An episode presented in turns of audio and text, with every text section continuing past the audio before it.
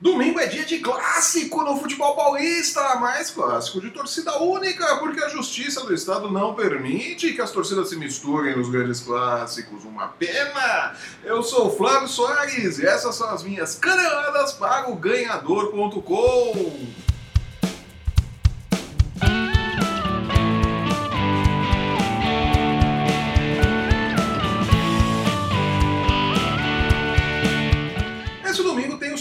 clássico do Campeonato Paulista, depois de São Paulo, ou melhor, Corinthians e São Paulo no último sábado. No domingo, a partir das 17 horas, teremos Palmeiras e Santos no Allianz Parque. Um confronto muito interessante com dois times em situações econômicas muito diferentes. O Santos passando por uma reconstrução aí é, com nova diretoria e tudo mais, e o Palmeiras vindo já com uma base estruturada do ano passado, que não ganhou nada, é verdade, mas teve ali também todos aqueles problemas com técnicos, né? Foram ali Muitos técnicos passaram, né? Teve Interino, teve Eduardo Batista, teve Cuca, tal. a coisa não funcionou no Palmeiras, mas há uma base que foi herdada por Roger Machado. E na verdade, os grandes destaques desse clássico de torcida única, né? Porque a Justiça do Estado de São Paulo não deixa as torcidas se misturarem. Porque quando as torcidas se misturam, fazem bagunça, dá trabalho. É melhor não, deixa só uma torcida que é mais simples, né? Aquela voa e velha solução à brasileira, né? Não resolvemos nada, mas também tentamos evitar o problema, porque, claro, nunca acontece briga em jogos de torcida única, não é mesmo? É.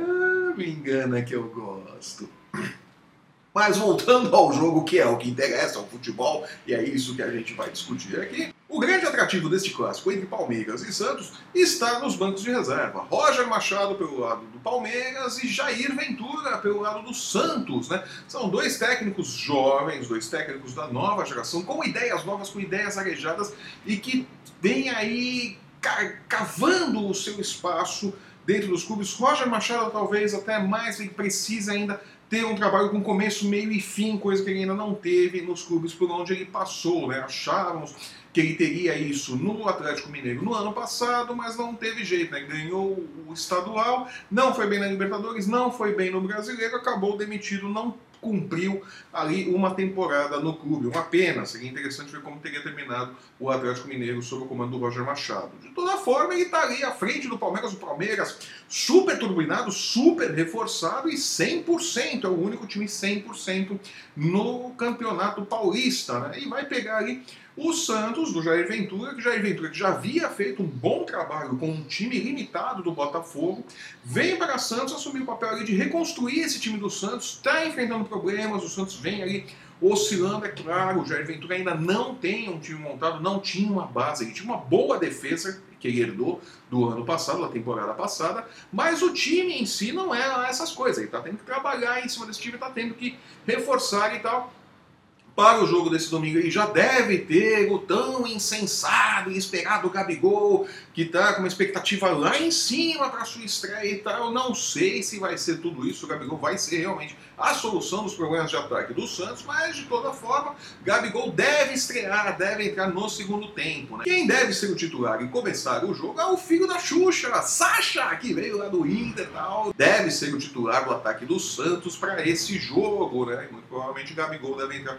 no segundo tempo, no decorrer da partida. Né? Rodrigão deve ir para o banco. Né? O amuleto, o Rodrigo, Rodrigo com Y, deve ser ali mais uma arma para o segundo tempo também, que tem dado muita sorte para o Santos do Jair Ventura. Né? Vamos ver o outro atrativo também desse jogo, pelo lado do Palmeiras, né? é a primeira partida de Lucas Lima, que jogava no Santos até o ano passado, contra seu ex-time, né? Lucas Lima, que está, que voltou a, a jogar bem no Palmeiras, né? tem um time ali onde o talento dele pode brilhar, mas tem feito um, bom início de campeonato pelo Palmeiras, coisas, jogado bem, coisas que ele não estava fazendo pelo Santos, né?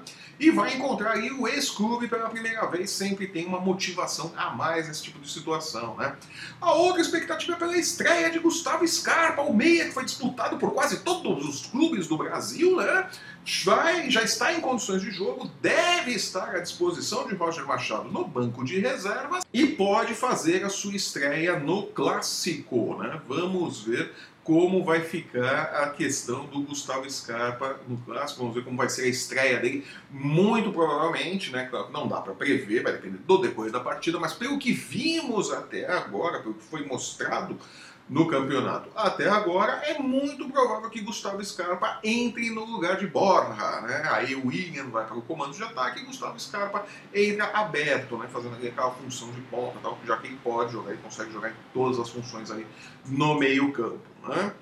Vamos ver, é um clássico, clássico de torcida única, um pecado, né? aquela coisa que não.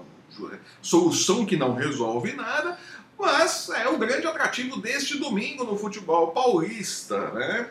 Futebol paulista que continua vendo ali o calvário de Dorival Júnior no São Paulo. Né? Dorival Júnior que conseguiu vencer o Madureira, né? o São Paulo venceu o Madureira neste meio de semana pela Copa do Brasil e Dorival Júnior já ouviu as suas primeiras vaias, as suas primeiros gritos de burro da torcida do São Paulo. Né? A torcida do São Paulo foi muito paciente com o time em 2017, apoiou até o final em função do risco de rebaixamento, né, aquele perigo de vai cair, não vai cair, o que, que vai acontecer.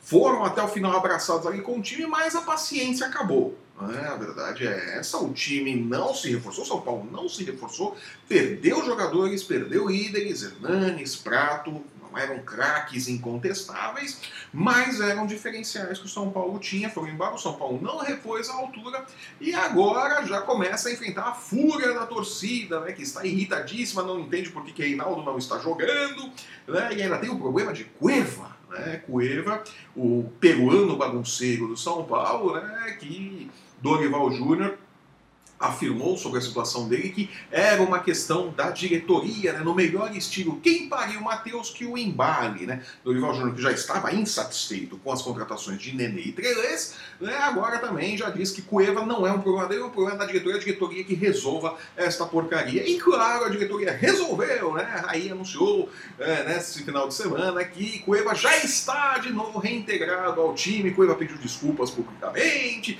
tá tudo bem, Cueva já está integrado ao time do São Paulo, já está à disposição, já treinou normalmente nesta sexta-feira e já está integrado ao time do São Paulo. Né? Olha aí, Cueva deve aparecer no final de semana, né? para a alegria dos São Paulinos, né? que estão tão dependentes de Cueva por causa da falta de talento, falta de qualidade do time do São Paulo. Cueva que está muito interessado em garantir a sua vaga na seleção do Peru para a Copa do Mundo. Né? Então, o Eva sabe que só irá para a Copa se estiver jogando, então vai ter que baixar um pouco a crista e se fazer útil ao São Paulo, pelo menos neste primeiro semestre. Né? Depois é outra história, vamos ver o que vai acontecer. Mas a relação Cueva São Paulo, Dorival Júnior está desgastado. Dorival Júnior já deixou muito claro nas suas últimas entrevistas que ele e a diretoria do São Paulo não estão mais falando a mesma língua e já vimos essa história acontecendo antes com o Dorival Júnior, quando ele entra, principalmente quando ele entra em choque com algum jogador uh, do elenco, algum jogador mais badalado. No caso do Cueva, o Cueva pediu por isso. O Cueva vem de atos de indisciplina constantes e, e não tem comprometimento com o time, é muito evidente isso. Está se enquadrando porque quer disputar a Copa do Mundo, é apenas isso. Não isso o torcedor do São Paulo. Cueva está se enquadrando por amor ao clube, porque vai o sangue ali. Não, ele quer a Copa do Mundo, é para terminar a Copa do Mundo ele volta ao seu velho Cueva de sempre. Né? O São Paulo é, aproveita ali a oportunidade, de repente o Cueva se valoriza na Copa do Mundo e consegue o São Paulo fazer uma boa venda é, do jogador. Né? Não vai ser um jogador tão útil assim. Mas bateu de frente com o Dorival Júnior por conta de indisciplina e tudo mais. Entregou sua diretoria, a diretoria, o time não tem opções de criatividade, acaba reintegrando o jogador, meio que passa a mão na cabeça do jogador, depois de um pedido de desculpas ali, mal ou menos, que ele faz ali publicamente e tal, e que a gente sabe que é da boca para fora. Mas cria-se esse problema agora. O Dorival Júnior já não contava com Cueva, já não queria Cueva, agora criou-se um impasse. Já vimos isso acontecer antes. Normalmente o Dorival Júnior acaba saindo do clube, acaba sendo demitido e não tem vida curta, né? Eu, pessoalmente, não acho que Dorival Júnior chegue ao Campeonato Brasileiro à frente do São Paulo. Acho que ele cai antes.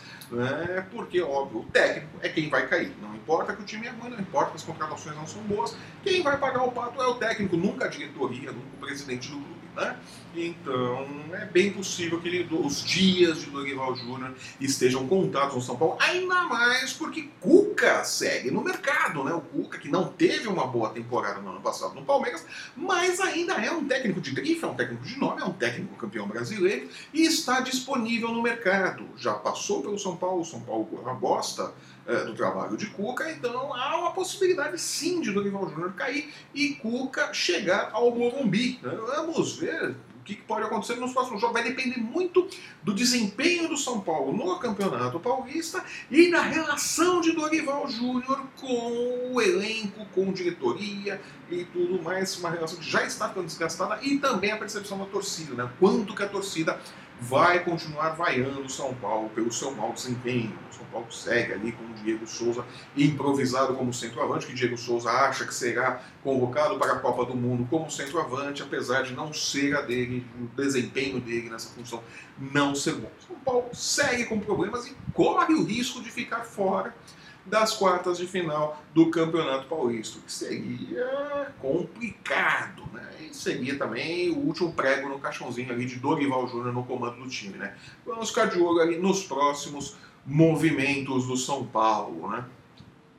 Saindo de São Paulo, indo para o Rio de Janeiro, eu gostaria de deixar aqui os parabéns à garotada do Vasco, que deu uma enorme banana para os problemas políticos e administrativos do clube e no Chile enfiou um sonoro 4 a 0 para cima da Universidade de Concepción e praticamente garantiu a sua passagem para a terceira fase uh, da Copa Libertadores, né? Ainda a fase de mata-matas, né? Mas aí um passinho da fase de grupos. O Vasco está mais próximo do seu objetivo principal, que era chegar à fase de grupos. Os objetivos do Vasco são muito imediatos, né, por conta de todos os problemas de elenco e tudo mais. Então, o objetivo qual é? Chegar à fase de grupos, depois passar da fase de grupos e vamos um passo de cada vez. Né? Acho pouco provável que o Vasco chegue ao final de Libertadores.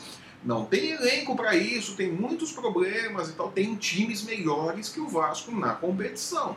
Mas, se continuar com o desempenho que mostrou no jogo desta quarta-feira lá no Chile, o Vasco, mesmo caindo, cairá de pé, o que é motivo de orgulho para o seu torcedor. Não leva o título, mas sai com honra, sai de cabeça erguida da competição. Né? Pode chegar até mais longe do que muita gente imagina. Né?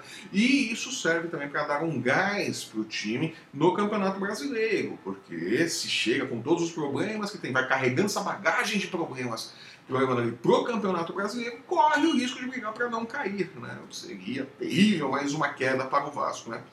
Por enquanto, parabéns à molecada que não sentiu a pressão, que não se incomodou de jogar numa Libertadores, atuaram como veteranos e garantiram ali os 4 a 0 do Vasco. Parabéns ao Vasco pela excelente estreia, pela classificação praticamente garantida à próxima fase e com sorte o clube chegará sim à fase de grupos, conseguirá o seu primeiro objetivo dentro da Libertadores, né? O Flamengo também conseguiu seu objetivo de substituir Viseu. Viseu que foi vendido recentemente, né? Desfalcou o Flamengo. O Flamengo que não pode contar com o Guerreiro, né? O Guerreiro ainda está suspenso por conta daqui problema de doping e tudo mais, né? O Flamengo vendeu o Viseu e com o dinheiro do Viseu comprou o Dourado. Passou a perna no Corinthians, né? Que estava muito interessado em Henrique Dourado, mas é, estava muito interessado assim, o presidente a ser eleito muito nesse sábado, né, é, dia das eleições do Corinthians, sábado, dia 3, né, que teria que resolver essa questão de contratar o centroavante para Fábio Carilli e Henrique Dourado era o primeiro nome da lista, não é mais, o Flamengo foi lá, pegou o Henrique Dourado, né, pagou o Henrique Dourado o equivalente a um Viseu, é, para contar com os serviços do jogador, né? O centroavante ali, um dos artilheiros do Campeonato Brasileiro, ao lado de Jô. É, é, é, impressionante como o Henrique Dourado foi disputado neste começo de temporada. É um jogador mediano, não é um craque, não é um grande atacante, mas o futebol brasileiro está tão carente de camisas 9 que um jogador mediano como Henrique Dourado se torna uma joia rara dentro do mercado. Né? Vamos ver se ele vai repetir. No Flamengo, o bom desempenho que ele teve no Fluminense. Né? O Flamengo tem um meio-campo mais qualificado, gente mais preparada para entregar a bola em condições de finalização para o Henrique Dourado. Né? Então vamos torcer para que ele tenha aí uma boa temporada no Flamengo, né? Agora que resolveu esse embrulho todo, ele que já havia dito que não queria mais jogar pelo Fluminense, né? A gente destino dele seria o Corinthians, mas não deu, né? Por conta de Roberto de Andrade. Roberto de Andrade, aliás, o presidente que está deixando o cargo neste sábado, se despedindo da presidência do Corinthians, né? E numa reportagem ao Globoesporte.com fez um balanço de seus três anos à frente do Corinthians e se deu a nota 10 pelo seu desempenho, né? E estamos falando, evidentemente, do homem responsável pela contratação de Alexandre Pato, um tremendo negócio por O homem que trouxe Cristóvão Borges para o clube também, Cristóvão Borges, o breve, né? E também Oswaldo de Oliveira, o brevíssimo, né? Durou quase menos que Cristóvão Borges à frente do clube, né? Este foi o Roberto de Andrade, o homem que não contratou Henrique Dourado, que não contratou Trelez, mas trouxe Casim para o clube, tá aí, Casim super centroavante do Corinthians, né? Este é Roberto de Andrade que está deixando aí a presidência do clube com títulos, é claro, cumpriu seu papel levou o clube a títulos, isso ninguém pode negar, isso ninguém pode tirar dele, mas nota 10 é um pouquinho demais, né, seu Roberto? Menos, baixa a bola, baixa a bola, o senhor fez muita bobagem também. E esse caso de deixar o time, o Corinthians, sem um camisa 9, realmente é, estamos aí em fevereiro já, quinta rodada de Campeonato Paulista e o Corinthians ainda não tem um centroavante, porque nem, ninguém em sã consciência acredita que Casim será um centroavante realmente do Corinthians, né? Vamos falar a verdade, né? Casim é mais uma teimosia de Fábio Carilho do que qualquer outra coisa, né? É aquele negócio, não, não posso estar tão errado, eu preciso o Casim fazer alguma coisa nesse time, né? É o desespero do Fábio Carilho, coitado. Mas vamos ver. Tem rodada final de semana. Casim pode ser titular do Campeonato Paulista, né? No final de semana.